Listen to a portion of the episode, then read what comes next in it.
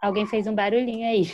Tem uma criança gritando atrás. É Tem aqui. algo? É, vizinho. A esse facheta, vamos pedir, né, as luzes de jogo.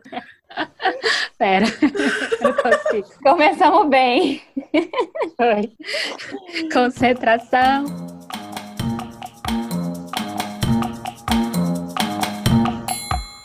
De um encaixe leve e fluido, com muita risada de tirar o fôlego e alguma braveza. Essa pacheta é sólida e antiga, feito-lhe cancabu.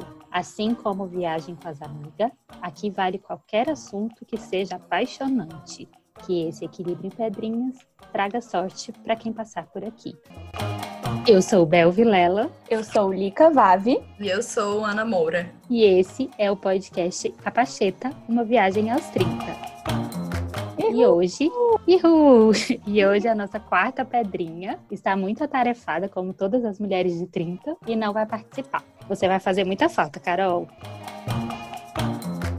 Olhe, não sei o que está escondido dentro de você. Não tenho como saber. Talvez você mesmo mal saiba, embora eu suspeite que tenha tido vislumbres. Não conheço suas capacidades, suas aspirações, seus desejos, seus talentos secretos. Mas há certamente algo maravilhoso guardado dentro de você. Digo isso com total confiança, pois acredito que somos todos repositórios ambulantes de tesouros escondidos. Acredito que essa seja uma das peças mais antigas e generosas que o universo vem pregando em nós, seres humanos, tanto para sua própria diversão quanto para a nossa. Ele enterra estranhas joias bem no fundo de todos nós. Depois se afasta e fica só observando para ver se conseguimos encontrá-las. Esse é um trecho que eu peguei emprestado do livro da Grande Magia, da Elizabeth Gilbert, que ela fala bastante sobre a criatividade, que é o tema que a gente vai tratar nesse encontro a Pachita. E a proposta para essa semana foi que a gente lesse o capítulo 10 do livro Mulheres que Correm com os Lobos, da Clarissa Píncola. Eu nunca sei Que se ela- é píncola ou Pois é, eu Mas também não sei. Eu falo píncola, enfim. no Brasil é pincola, porque não tem um É acento. verdade, não tem o acento. Mas eu Mas- acho que, é, que ela entendeu. Que é, É, mas enfim. E aí o capítulo 10 é justamente sobre esse fogo criativo. A proposta desse encontro era que a gente lesse esse capítulo e fizesse uma outra prática, que é uma das ferramentas que a Julia Cameron, que eu também não sei se é Cameron ou outra pronúncia. Cameron. Cam- Cameron, também Cameron. sei.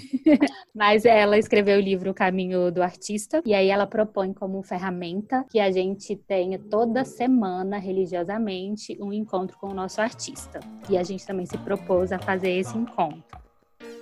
E aí, nesse primeiro bloco, a gente vai falar sobre como foi ler o capítulo 10, que se chama As Águas Claras, o sustento da vida criativa. E aí, meninas, eu quero saber um pouco de vocês, como foi ler esse capítulo. É, vocês já tinham lido, para mim foi a primeira vez. Inclusive, foi uma proposta de uma jornada de escrita que eu participei. E eu achei muito, muito legal. Quando eu li, falou demais comigo, mexeu muito no primeiro dia que eu abri. E uma das coisas que mais me chamou a atenção é um capítulo longo e ela aborda várias coisas, É. né? mas o que mais me tocou foi ela comparar, ela colocar a criatividade como até um espírito. Ela fala literalmente que a criatividade é um espírito que visita a gente às vezes. E aí foi por isso que eu lembrei do livro da Grande Magia, que eu li o trechinho no começo, porque a Elizabeth, ela também faz essa mesma comparação. Ela coloca a criatividade num lugar de sagrado, assim, uma sacralidade, sabe? E ela coloca como se as ideias fossem espíritozinhos, assim, ela não usa esse termo, mas é como se fosse, que visitam a gente. E aí a gente pode estar aberto ou não para receber essa ideia. E se a gente não está aberto, ela vai visitar outras pessoas. E é tão interessante porque às vezes a gente tem uma ideia assim, que a gente acha super legal, a gente não põe em prática, de repente a gente vê que alguém colocou, É verdade. não é? Aham. E aí, eu- quando eu li esse livro dela em 2017, que eu ganhei da, da Ju, minha irmã, foi muito legal pra mim, assim, porque também eu acho que tira um pouco o peso das nossas criações. É como se as ideias tivessem vida própria. A gente fosse só humanos que recebem essas ideias, e aí tira tanto o brilhantismo quanto o fracasso, assim, né? Então, fica muito mais leve, eu acho. Encarar a criatividade como essa coisa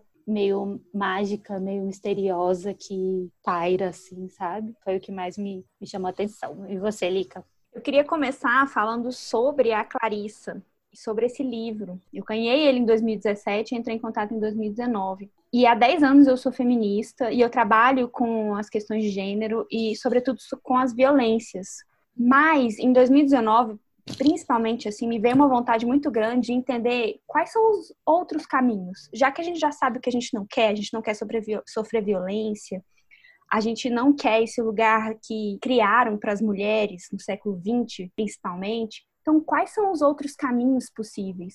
E aí eu me deparei com esse livro, e esse livro da Clarissa, ele é justamente um esforço dela de entender possibilidades de caminhos. É desse lugar que quem quiser ler, porque muita gente ainda não conhece esse livro, né? Uhum. Então é de, desse lugar de então, o que, que a gente pode fazer daqui para frente? que, que a gente pode construir. E aí esse capítulo sobre a criatividade me chamou a atenção há muito tempo atrás, há um tempo atrás, não muito. Eu li ele porque eu devaneio muito. Eu tenho essa, vamos dizer assim, essa fuga.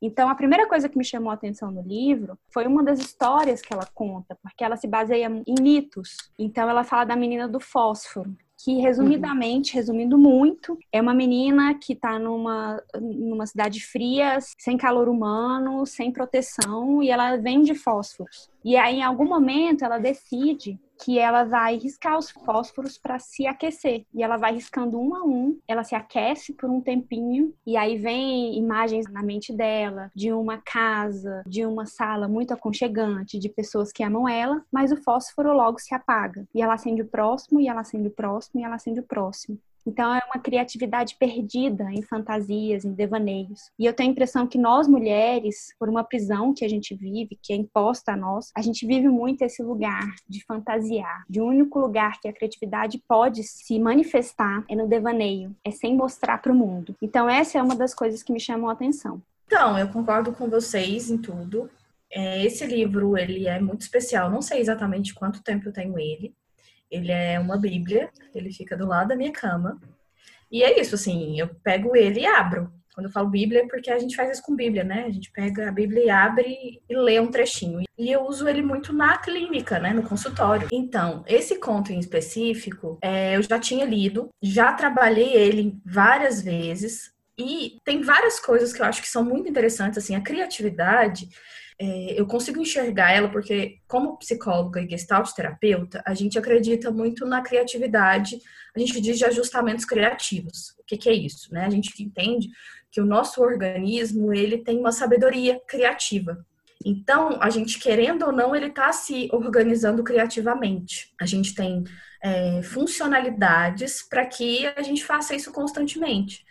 É claro que, enfim, não é tão simples assim, enfim, nem vou me adentrar nisso porque não é a proposta. E eu acho esse tema maravilhoso, assim, porque nessa criatividade organísmica que a gente tem e desse processo de criar. E aí, nessa formação em arte terapia, eu consigo entender um pouco além disso, porque a gente tem a arte e a criatividade muito ligada e muito restrita a processos artísticos de profissionais artistas a gente não acha que a criatividade pode ser feita por pessoas réis mortais como a gente. Né?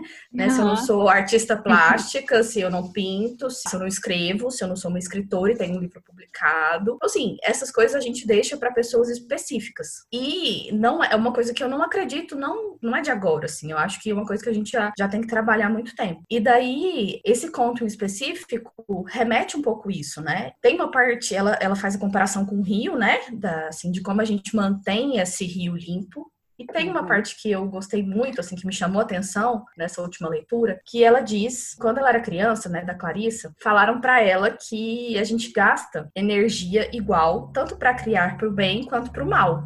E aí o processo de descoberta dela é que não é, não é assim. Vou ler que fica mais fácil. Descobri que isso não é verdade é muito mais difícil manter o rio limpo. É muito mais fácil deixar o rio imundo. Digamos então que manter a correnteza límpida é um desafio natural que todas nós enfrentamos. Esperamos corrigir a turvação com a maior rapidez e abrangência possível. Enfim, eu concordo plenamente com isso, porque eu também não acredito que seja assim. A gente gasta uma energia enorme, né, no processo de criar essa resistência dessa criatividade. Que como eu acredito, dessa teoria da Gestalt, a gente já tem esse processo, já é nosso, como processo artístico. A gente querendo ou não, existe uma arte cotidiana que eu posso tentar enxergar e reproduzir e alimentá-la, ou eu posso dar abrir a portinha, né, para que ela se manifeste. Então, tem N coisas, mas eu peguei essa como a que mais mexeu nessa última leitura. Muito bom. Posso eu pegar? acho que vocês podem falar. Posso pegar o gancho? Pegue. Eu pego o gancho desse final que você falou, a gente pode abrir essa porta. E aí ela tem um trecho bem longo nesse capítulo que ela fala do ânimos, como o nosso intuito de sentar a bunda e fazer desse esforço que a gente tem que ter, que a gente, se a gente quer seguir por esse caminho, se a gente quer manter o rio límpido, a gente precisa se amarrar na cadeira e escrever. E eu tenho passado por um processo de escrita que desde o ano passado eu comecei a escrever um livro, um romance. E eu percebo muito isso. Eu fico semanas sem escrever, mas aí de vez em quando eu sento e falo, eu vou sentar e eu vou ficar na frente do computador e vou fazer. E aí o processo surge. E ele não surgiria de outra forma. Então, é uma mescla entre E aí é esse esforço... gasto de energia, né? É, é uma mescla entre um esforço racional, um esforço comportamental, dessa energia yang de fazer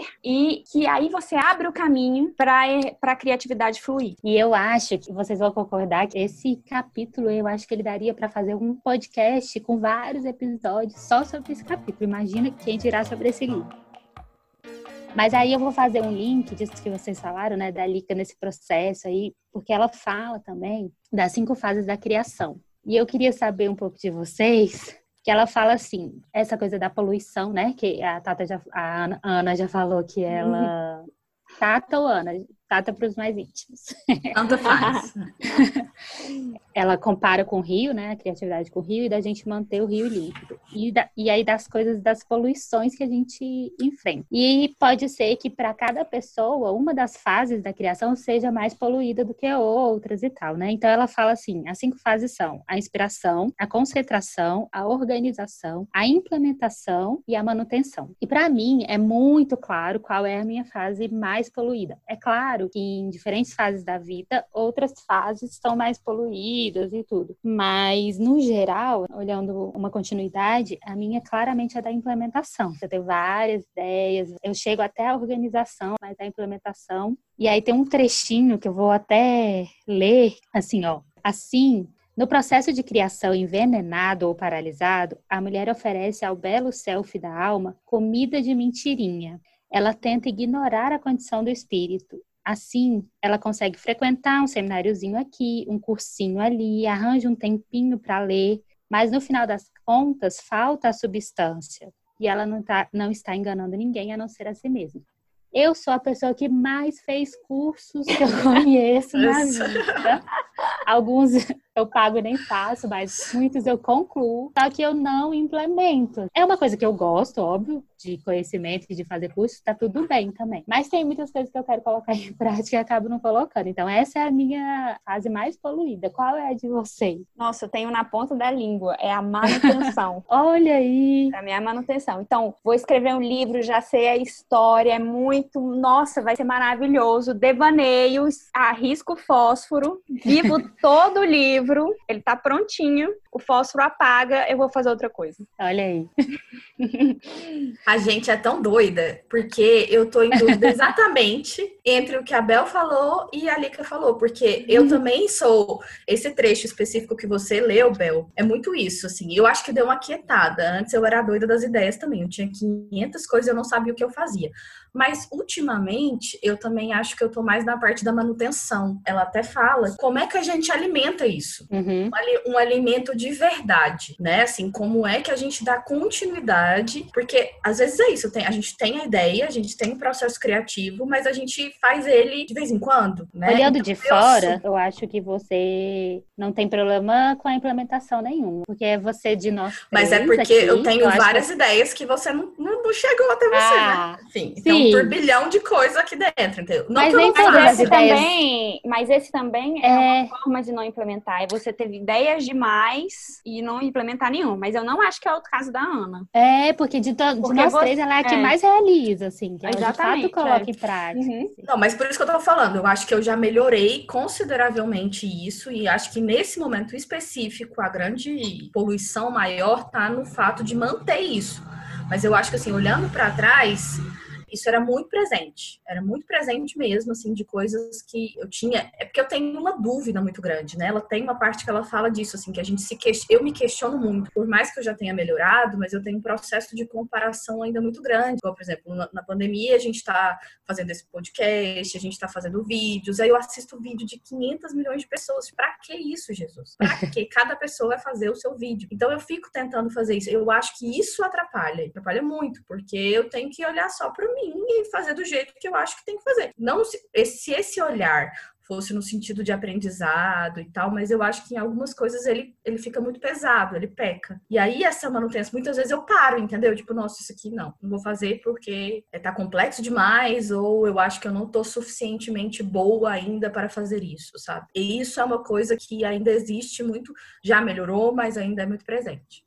Eu queria, sim, sim. Eu, eu lembro de uma coisa que eu aprendi nesses 10 anos de feminismo, a gente nunca acha, nós mulheres, que nós estamos prontas para falar alguma coisa. A gente nunca tem a propriedade para dizer. Então a gente estuda, uhum. faz vários cursos, é, várias especializações e a gente não terapia.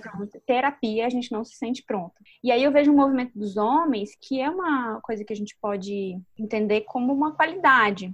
Lógico que tem, tem um exagero, mas de eles irem e eles falarem o que eles pensam para o público, para o mundo e se apropriarem disso. Então eu acho que a gente perde muito nisso. Eu acho que a Ana não, porque ela está no movimento mesmo de, apesar de todas as dúvidas, né, de todas as, as inseguranças, é uma pessoa que se expõe ao mundo. Uhum. Mas eu acho, eu e você, Bel, acho que a gente tem isso. Assim, eu estudo muito, estudo muito e falo, mas eu ainda não tô pronta. Uhum. Mas eu ainda preciso de mais um pouquinho. Depois uhum. desse curso eu vou começar aquele projeto. Exato. Então, acho que vale como um recado, assim, da gente se colocar no mundo. E tudo bem, vão existir críticas, né? E, e a gente segue eu, com elas e aprende com elas. E eu acho que só o fato de a gente estar tá fazendo esse podcast aqui, todas nós já, já estamos é. quebrando muita dessa poluição que a gente deixa. E aí até a Clarissa fala da poluição interna, né? Das nossas vozes e das vozes exteriores também. Dar qualquer passo já é deixar um pouquinho de poluição para trás. Sim, eu acho que o fato da gente estar aqui conversando, é igual a gente falou em, no começo, né? Assim, isso é muito mais pra gente que em algum momento vai chegar. Esperamos que as pessoas escutem a gente.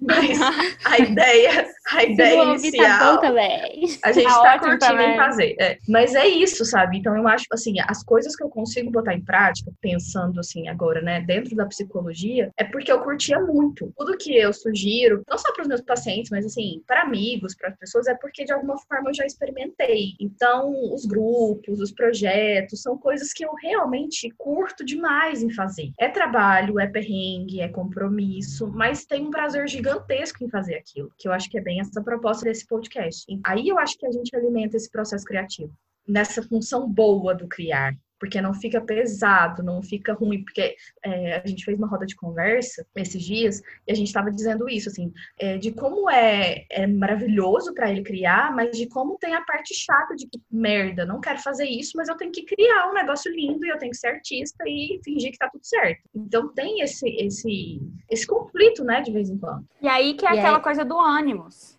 que essa potencialidade de a gente ser, sentar a bunda e se amarrar lá e fazer a coisa acontecer. Pode não acontecer naquele dia, mas vai acontecer no dia seguinte, né? De mesclar a racionalidade com a criatividade. E aí não é só nem pro artista, né? E a Clarice, acho que ela fala muito da criatividade como uma chama, e ela, claro, fala de mulheres, uma chama pra mulher, né? Uma chama que é uma coisa vital, assim. E aí não é só para quem trabalha com arte, como a gente tem esse estereótipo, né, de alguém que trabalha com arte, mas é de colocar essa chama criativa na nossa vida, em tudo que a gente faz, do, do fogo, para a gente ter paixão por tudo que a gente faz. E a criatividade, ela tá presente em tudo que a gente faz. E aí é, é interessante também, como até a Ana falou, de que a Clarissa fala de como alimentar o nosso rio, né? E aí é como a gente chega no nosso próximo bloco.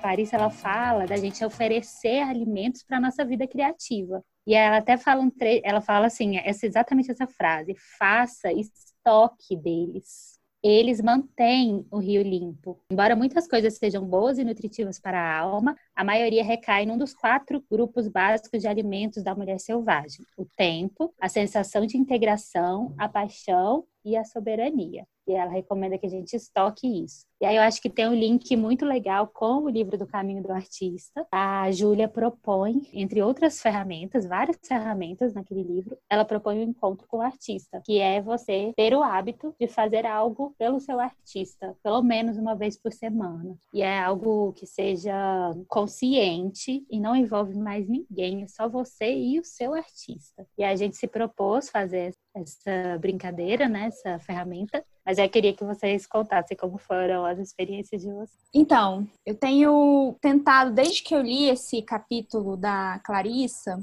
fazer esse momento com o artista. Então, eu também fiz o curso com a Tati Sabadini. Então, desde então, eu tenho tentado fazer esses momentos, tanto com a minha escrita, mas para esse podcast, né, eu sentei e falei, o que, que eu vou fazer? Comecei a escrever a escrita não saía nada. Me deu uma vontade de dançar e de fazer uma mandala, que é uma coisa que eu aprendi num curso que eu fiz organizado pela Namora, uma mandala de crochê. Muito maravilhoso. É, foi um curso de um dia e Entendi. desde então minha casa é cheia de mandalas, porque só falando resumidamente, as mandalas elas têm um sentido sagrado, elas podem ter um sentido sagrado, que é dessa de, de encontrar essa essência, essa espiritualidade. Então, a mandala você pode fazer ela com um sentido. E como ela é circular, a nossa psique, ela entende muito esses movimentos circulares, esses desenhos circulares. E, ele, e ela se organiza a partir disso. Então, você pode ir tecendo com uma certa. com alguma intenção. E aí, a minha intenção que veio nesse processo foi de me conectar com a mulher selvagem, que aí é o tema que liga todos os capítulos das Mulheres Correm com Lobos, que é esse livro que a gente está falando dele. E aí eu vou falar de três sentimentos que me vieram enquanto eu estava dançando e fazendo a mandala. Eu dancei primeiro, depois eu fiz a mandala. E primeiro foi o medo do ridículo, de estar tá fazendo uma, uma dança por, uma, por um crochê, que coisa mais ridícula, que coisa mais sem sentido. Então me veio esse, esse medo. E depois o medo da imperfeição, quando eu comecei a fazer a mandala e essa cor não combina com essa. Então eu sentia que eu saía desse processo de encontrar uma essência, de encontrar o que tá, de me conectar com essa criatividade que é universal, que chega pra gente. Então, ah, essa cor não combina com essa, as pessoas não vão gostar. E de um processo também de falar, então foda-se, literalmente. Então, foda-se, vai ficar sem, sem nexo, mas eu vou fazer. E aí, a partir dessa abertura, é que vem a arte, que me veio uma sensação de que a arte acontece no movimento. Na verdade, uma confirmação de que ela acontece no movimento. Então, a partir do, do momento em que eu estava ali fazendo a mandala, e taquei o foda-se, veio, ah, mas eu posso fazer isso, eu posso fazer isso. Eu posso fazer isso também e essa cor fica boa com essa. Não no sentido de mostrar para os outros, mas no sentido de, de me preencher. E tem uma coisa que a Bel falou no primeiro primeiro bloco, que é de essa a criatividade ser um espírito, que ela vem e te visita. E é tão interessante, tanto no meu processo de escrita, quanto em fazer essa mandala, é que vem uma criatividade do nada. A impressão é que ela veio do nada, que veio uma conexão, assim. Eu não pensei nisso, eu não controlei o processo criativo, mas ela veio e, ah, então eu vou fazer isso, isso e isso. E isso não tinha, não, não, não estava no meu planejamento. Então, eu acho que essa é a parte mais potente da criatividade. É você estar tá ali, sentado, amarrado na cadeira, fazendo, porque você se propôs e a coisa vir. É nisso que me vem um prazer, que é o prazer de estar ali presente na criatividade. Então é isso, foi isso para mim. Que massa. Muito massa. É, e eu me identifico totalmente, porque quando a Bel falou, né, dessa parte específica da que a Clarissa fala, né, que é esse momento, né, uma coisa meio que espiritual que aparece, foi exatamente isso que aconteceu comigo. Eu tava é, um dia à noite, tipo, mexendo no Instagram e vi algumas coisas, tipo, algumas obras de arte, obras de arte no sentido de projetos, de pessoas, imagens que as pessoas colocavam lá. E aí me deu um negócio, tipo assim, eu não sei explicar, tipo assim, olha, vai, apare vai, vai surgir alguma coisa, me deu uma vontade de criar alguma coisa que eu não sabia o que era. E eu dormi. Isso já era à noite, eu dormi. Não sei o que sonhei. Tipo, até hoje eu fico pensando o que que eu sonhei. Eu sei que eu acordei com várias ideias, com várias ideias, assim, de coisas, não eram coisas inovadoras, mas, assim, que tão, tem a ver com o meu, meu trabalho, com projetos que eu quero fazer no armazém, é, não só do armazém, mas principalmente sozinha, né? E aí eu já acordei, né, assim, é como se fosse assim, contaminada por esse espírito de criatividade. E eu ia fazer, é, essa semana teve uma semana de arte terapia. E aí ia ter uma oficina de manhã, mas não rolou. Eu não sei se é a minha internet que não funcionou, se foi a internet da, da pessoa que não funcionou. Não rolou, eu parei e falei, vou fazer sozinha. Eu tava muito com essa vontade de criar alguma coisa. Eu queria criar alguma coisa, eu não sabia exatamente o que era. E aí, quando eu fiz o cartão, foi o cartão diferente de todos que eu já fiz. Vocês fizeram uma colagem intuitiva, né? É, essa foi, foi, diferente, porque a minha intenção não era pegar só imagens e juntar e construir alguma coisa, que é o processo, como eu já falei para vocês. Mas eu queria criar alguma coisa. Inclusive foi o nosso tema do nosso último episódio. Quem não ouviu, corre lá para ouvir. É. Exatamente. E como eu tô muito a louca da, dos cartões e de colagens, enfim, e como eu achei muito maravilhoso todo esse processo de criação, eu achei que seria muito válido colocar isso como um encontro com o meu artista, porque na hora que, que eu fui fazendo, e a, a, a escolha das, das imagens foi realmente intuitiva, eu não escolhi criar aquilo. Mas depois que eu peguei a imagem, olhei e vi, ela tinha, ela fazia um total sentido com todas as ideias que eu queria. E aí eu, as coisas foram se encaixando. Magicamente, bruxa, não sei qual é o verbo certo, né? De bruxaria. Bruxaria da mente. É, é mente. Mas enfim, foi muito massa. É, e aí eu fiquei pensando, porque assim, são coisas que eu já fiz, que eu já pensei. Por isso que eu falo de, às vezes, no processo de não colocar isso em prática, né? Assim, daquela poluição que a gente falou um pouquinho antes, de que eu tenho uma ideia de que é um negócio muito fenomenal, mas eu meio que deixo ela embora. Uhum. E aí depois eu olho para aquilo e falo assim: como assim você não mexeu com isso? Como assim isso desapareceu em algum momento? E aí, ao fazer esse cartão, isso veio com uma força muito grande, assim. Tipo, tá meio que permeando todos os meus dias, assim. Essas ideias, essa, essa criatividade. Então, assim, foi, foi muito massa fazer. Foi muito proveitoso, foi muito produtivo. Eu acho que é um processo de construção muito rico. E aí, é, Ana, eu vou até te perguntar, porque a minha sensação, quando esse espírito chega, é de presença. E é uma sensação Sim. que eu tenho pouca conexão com ela. E eu acho que nós, nessa sociedade, os ouvintes, quem está ouvindo esse podcast, a gente tem uma escassez disso nessa sociedade, da presença, de não estar tá nem no futuro nem no passado, mas de estar tá aqui, presente no que a gente está fazendo. E a minha sensação foi que... essa, que você estava nesse presente quando você estava criando. Isso. E aí o presente, assim, no presente, no tempo verdadeiro presente. Mas quando a gente está no presente, a gente se conecta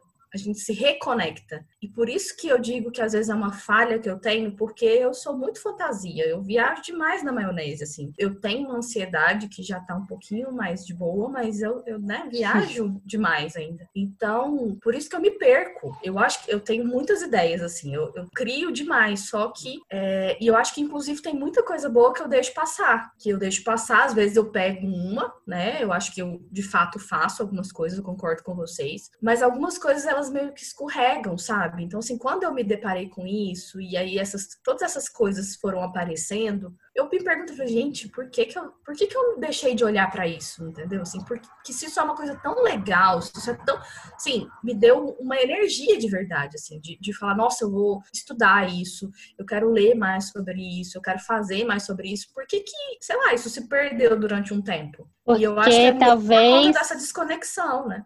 Acho que tem mil motivos, mas também é, não vai ter tem, um único. É, mas também tem ideias que vão e que tudo bem elas irem, a gente vive ali um, um flertezinho com elas e deixa elas irem, outras pessoas vivem outros flertes com elas, algumas casam com essas ideias, enfim. Esse livro da Elizabeth é bem legal nesse sentido também, do tipo, ok, algumas ideias vão, é, talvez elas voltem em outro momento, mas aí não tem mais encaixe com a gente, e tudo bem, né, também. Agora, uma coisa que eu queria perguntar para vocês, antes de compartilhar a minha, é se vocês acham que é viável manter essa proposta, para vocês, né, na vida, é, de ter um, um encontro com artista semanal, por exemplo. Porque para mim, confesso que, assim, com um propósito mesmo, foi bem difícil. E aí, não sei se é tão, Eu sim, eu acho que é um desafio até de tentar manter, né? E talvez porque a gente está enclausurado, né? Então a gente está vivendo um, um, momento que é diferente dos momentos até em que o livro foi escrito, que a pessoa, a gente podia ir para um museu, é, podia ir no teatro, no cinema.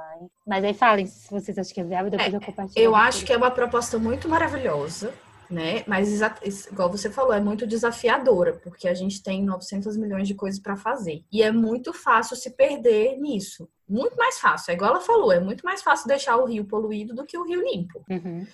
Então, eu acho que, inclusive, é um dos nossos trabalhos, assim, e aí, quando eu entro em contato e, vi, e, vivi essa experiência, mais uma vez de dizer assim, nossa, eu preciso fazer muito mais isso, porque a sensação é tão boa, assim, é tão maravilhosa, por que não fazer mais isso? E é igual você estava dizendo assim, eu me boicotei, eu deixei para fazer, tipo, no, no, nos últimos segundos, assim, eu fiz nos últimos dias, sabe? Não é por que, que a gente faz isso, né? É claro que cada um tem a sua história, tem o seu processo, mas eu acho que é uma coisa muito válida e eu continuo defendendo de que é, esse processo criativo ele não tem ele não tem um compromisso com a estética, que é muito uma questão da arte terapia.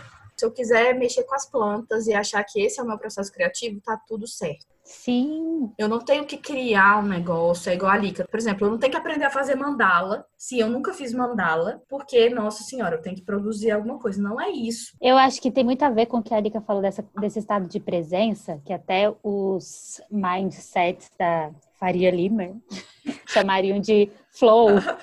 flow, que é um Eles desvirtuam, que... eles desvirtuam tudo. Muito, é, é, muitos nomes gente... novos, né? Muitos nomes Mas, enfim, modernos e chiques para a mesma coisa. Você tá ali fazendo, fazendo, não percebe o tempo passar muito. Sei lá, a gente sabe. É meio difícil de descrever, mas a gente sabe quando a gente está nesse momento de presença, assim, de... Sim.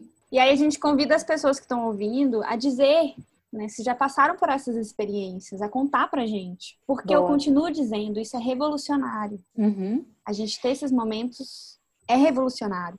E aí eu queria só, para responder a pergunta da Bel, ler um trecho é, de um dos subcapítulos desse, desse capítulo da Clarissa, que ela fala, o capítulo chama Reassumindo o Rio, e ela dá várias dicas reais de como fazer isso. E eu vou destacar uma delas, que é proteja seu tempo. Então, se é para é. mexer no jardim, se é para bordar, uhum. se é para fazer uma mandala, um seu colagem, se é para olhar para o tempo. Ela fala: é assim que se eliminam os poluentes. Conheço uma pintora muito impetuosa nas montanhas rochosas que pendura o seguinte cartaz na porta de casa quando ela está disposta a pintar ou a pensar. Abre aspas. Hoje estou trabalhando e não vou receber visitas. Sei que você pensa que isso não se aplica a você, porque você é o gerente da minha conta no banco meu agente ou meu melhor amigo, mas se aplica sim. Uhum. Então, é de ter esse tempo. É 10 minutos, é 30 minutos, e eu sei que para muitas pessoas isso é muito difícil. Para quem tem filho pequeno, isso é quase impossível, impensável. Né? Para quem é, trabalha 12 horas por dia, para quem tem que pegar a condução 4 horas da manhã, para quem tem que. Essa, isso é muito difícil. Mas 10 minutos no dia talvez seja uma a sua janela para uhum. encontrar esse espírito. Às vezes que seja no caminho entre o seu trabalho e sua casa, né? Sim. É, de ouvir algo que seja inspirador, enfim. Eu vou usar seu, a sua deixa para compartilhar minha experiência do encontro com o artista, porque nesse sentido eu sou uma pessoa muito privilegiada. Eu não tenho, em geral, pessoas que atrapalhem muito pessoas ou compromissos que atrapalhem muito o meu tempo em geral, ainda mais nesse momento de quarentena. Então, assim, eu tenho tido, eu estou trabalhando home office, mas eu trabalho oito horas, como se eu estivesse no escritório, só que eu já tenho outros compromissos, então eu tenho tido muitos momentos de encontro com o meu artista, só que não são momentos tão conscientes assim. Por exemplo, eu tenho tentado escrever todos os dias, como a proposta do livro, da, das outras jornadas de escrita que eu já participei. E eu, eu entendo que isso é um, um, tipo de encontro, né? Eu tenho feito muitas coisas que alimentam a minha criatividade nesse, nessa fase da vida, mas como é, foi muito difícil para mim colocar um tempo, porque essas coisas eu faço em geral quando dá um tempo, né? Assim, talvez o, o meu não seja o gerente de banco, seja o feed do Instagram ali, os stories do Instagram. entendo, entendo. que às vezes eu fico me perdendo ali. Mas aí a minha experiência foi deitar na rede à noite. Eu tenho usado bastante a rede, a melhor coisa que eu fiz na minha vida Nossa, foi instalar uma rede sério? no meu apartamento, na minha sacada. Próximo, a próxima casa que eu tiver vai ter que ter rede, senão não vai rolar. Ai, super recomendo. Só que eu tenho usado ela muito de dia, mais de dia, né? E de noite não tinha tido nenhum dia. E a semana passada, a semana que passou, a lua estava maravilhosa. E eu ficava. Então, meu encontro artista vai ser deitar na rede, olhar a lua e ouvir música internacional. Porque também é uma coisa que eu nunca faço. Eu só escuto música nacional. E aí eu assisti Afterlife, né? E achei a melhor é, série da minha vida. E a trilha sonora também é muito boa. Já fica aí a dica. Já fica a dica. que a Carolzinha já deu. A Carol deu no outro episódio, no primeiro, eu acho. E eu fui assistir por indicação dela. Pra mim foi. Eu tô indicando pra todo mundo. Minha mãe amou, minha irmã gostou. É, outras amigas adoraram também e tal, e foi a melhor série que eu assisti na vida. E aí eu quis prestigiar a trilha sonora, então eu deitei na rede e fiquei ouvindo essa música. Eu confesso que eu não me conectei tanto, porque eu tenho muita dificuldade de ouvir música internacional, que eu sou muito apegada à letra, e aí a música internacional eu não entendo muito. Peço com algumas coisas, né, do inglês, enfim, então eu não conecto, não me conecto tanto. Mas foi uma experiência muito gostosa de ficar olhando o céu, a lua, a lua também desapareceu na quinta-feira feira quando eu fiz, ela não aqui. Não sei o que aconteceu, para onde que ela Uma foi. Uma nuvem na frente. E tá muito frio. Hoje não tá frio aqui, mas essa semana tava muito frio aqui em Brasília, então eu tive que ficar de moletom, cobertor, mas eu achei isso muito bom. Confesso que achei maravilhoso ficar Maravilha. toda embrulhadinha na rede e no ar livre, sujeita a cigarros, morcegos, enfim, todos esses ambiente hostil que a sacada representa. Mas eu, antes de encerrar a minha experiência, eu queria falar uma coisa enquanto a Lika estava falando dessa coisa do espírito, né, da criatividade ser o espírito, e eu me eu tive um insight que eu sempre tive muito medo de espírito na minha vida, sempre, desde criança, era a coisa que eu mais tinha medo na vida. Eu nunca vi um, graças a Deus. Mas Sempre tive muito Espero medo. continuar não vendo ninguém. Né? Espero né? continuar não vendo, mas não tenho mais medo. Não sei o que aconteceu. Alguém tirou esse medo da minha vida com a mão, assim, de uma hora para outra parei. Hoje, inclusive, eu moro do lado de um centro espírita, bem aqui, assim, ó, do lado. Nossa, que vida, já foi lá? não fui lá ainda. E, e moro sozinha e tudo bem. Tem de vez em quando tem os medinhos, mas é super tranquilo. E aí eu fiquei conectando assim que talvez eu também tivesse medo um pouco da criatividade, né? Porque a criatividade é esse espírito que vem, visita e tal. Enfim, com isso, encerramos esse bloco e vamos para os nossos blocos de indicações porque a gente também quer ajudar vocês a manterem o rio criativo de vocês despoluído. Vai, Ana, diga aí o que você tem para indicar essa semana. Então, esse encontro. Aí eu tenho muitas coisas para indicar, né? Mas eu escolhi um. É um livro e eu tive contato com ele na arte terapia. Eu lembro que quando eu li já tem, já deve ter, foi bem no começo do curso e eu indiquei para todo mundo. Não sei nem se eu indiquei para vocês, não sei se vocês lembram e eu tô com vontade de ler ele de novo. Chama Ser Criativo e agora eu não sei falar o nome desse homem correto. É Stephen Makomanovich. Hum. Acho que é assim, enfim. Ah. Espero que esteja certo. E ele, ele é muito, ele é tudo isso que a gente fez, assim, ele é bem isso, assim, de como a gente olha para esse ser criativo, de como a gente abre a portinha para ele aparecer, sabe? De como a gente se torna mais disponível, porque é, a gente tem muitas resistências, então é tipo isso. É igual ali que falou, ah, é meio ridículo dançar para uma mandala. Nossa, é muito ridículo pegar um papel e desenhar, a gente é cheio de resistência, porque o processo criativo, é, a gente pode olhar, por exemplo, no desenvolvimento de uma criança. A criança ela tem uma criatividade enorme, só que à medida que ela vai crescendo, a sociedade, a gente, vai tolhindo tudo aquilo que ela tem como legal, divertido, certo. E aí a gente vai se tornando é, é meio chato para isso, assim, essa criatividade ela vai acabando. Então esse livro fala muito disso. É, a gente bom. vai ficando domesticada, né? Essa é a minha palavra. Sim. A minha indicação vai para a gente desbloquear esses canais e a gente entrar em, em, conexão com a Terra e com o etéreo, com o universo, ou seja lá o que vocês quer, né, as pessoas chamarem de espiritualidade. Eu comecei a fazer um curso com a Sandra Sofiati. Então eu vou indicar o Instagram dela, ela é uma psicoterapeuta haitiana. Ela tem uma última postagem dela essa semana, que foi uma das poucas que eu vi. Ela fala o seguinte: vida interessante é a vida que acontece no momento presente, com o corpo ativo, vivo, criativo. É a vida que se determina pelo acontecimento e não pelo acontecido. E ela está falando desse enlace de estar vivo, de estar no corpo. Então eu, eu deixo essa indicação. Deixa eu só acrescentar uma coisa. Uma vez uma professora minha falou, né, assim, de arte terapia voltando, ela falou assim: é, uma coisa para ajudar a gente nesse processo criativo é a gente estar tá, é, permeado por arte. Então ela falou, gente, se vocês, se a casa de vocês não tem nada artístico, dá um jeito de fazer. Eu não tô falando que a gente tem que comprar obras de arte para a gente botar na nossa casa, mas aí vai da, da, da, da perspectiva e da visão de cada pessoa. Mas eu acho que quando a gente está cercado de arte, isso meio que vai alimentando isso. Ah, é uma forma de alimentar. Eu já morei, eu vou contar de uma experiência minha muito rica, rapidamente, que eu já morei com várias pessoas, já morei em vários lugares, eu mudo muito. E eu morei com uma amiga minha que chama Maísa. Até morar com ela, eu nunca tinha pendurado um quadro na minha parede. E aí eu mudei para casa, né, com ela, e ela tinha vários quadros. E ela pendura, pendurou todos. E era muito lindo entrar em casa, era como estar tá num museu e tinha pedrinhas, é porque ela trazia dos lugares. É.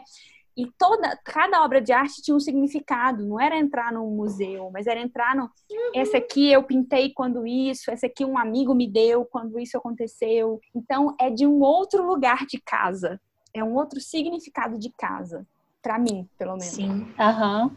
E a minha indicação é um é de assistir, tá? No Netflix. É um stand-up da eu acho que esse episódio ele pode se chamar os nomes que a gente não sabe como diz, porque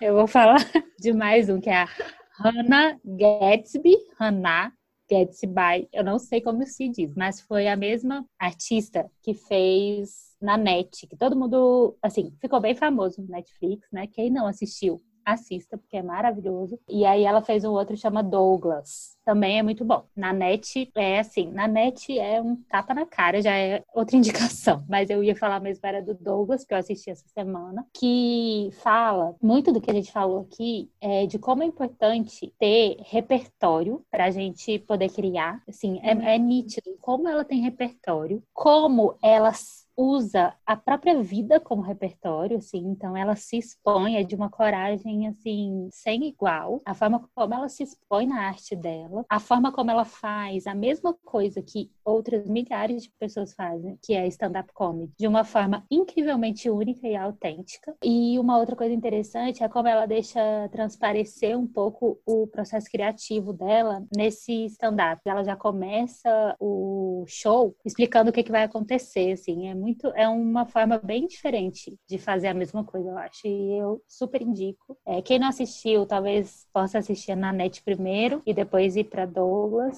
Mas é super indico, foi muito. Eu nunca vi, nunca ouvi falar. Vou, vou, vou na net? Semana. Nunca ouvi falar. Não conheço. Então assistam e me conta. Eu não vou falar mais nada, só assistam. Tá ótimo. É muito bom. lembrando que a gente deixa esses, todas essas indicações lá no nosso Instagram chama Sim, Pacheta Goiana. E a gente quer também convidar vocês a se experimentarem nesses exercícios que a gente propõe. Quem não escutou os anteriores, que quiser ouvir, e quem também se sentir convidado a fazer os exercícios que a gente propôs nesse episódio, que foram os de ler o capítulo, ou e ou de fazer o encontro com o artista. Sinta-se à vontade, quiserem compartilhar com a gente. Somos todos ouvidos. Abraços. Enfim, eu vou passar para a Ana para ela contar um pouquinho do nosso próximo episódio. Então, bem nesse ritmo de criatividade, nosso exercício para o próximo episódio é fazer uma receita. A ideia é a gente pegar uma receita e, nos acompanhar durante esse processo, desde fazer até comer. E prestar atenção, né? Quando a gente come, a gente se alimenta do quê? E hum. aí, não vou falar muito, né? Vou só jogar essa ideia, porque daqui uns dias a gente volta e conversa mais a respeito. E quem tiver afim, quem quiser incorporar nessas, nesses projetos que a gente tem, vai ser ótimo. É isso, a gente fica por aqui. Muito feliz de estar com vocês já nesses três encontros da Pacheta. E esperamos vocês no próximo encontro da Pacheta. Beijo. Beijos. Abraços para vocês.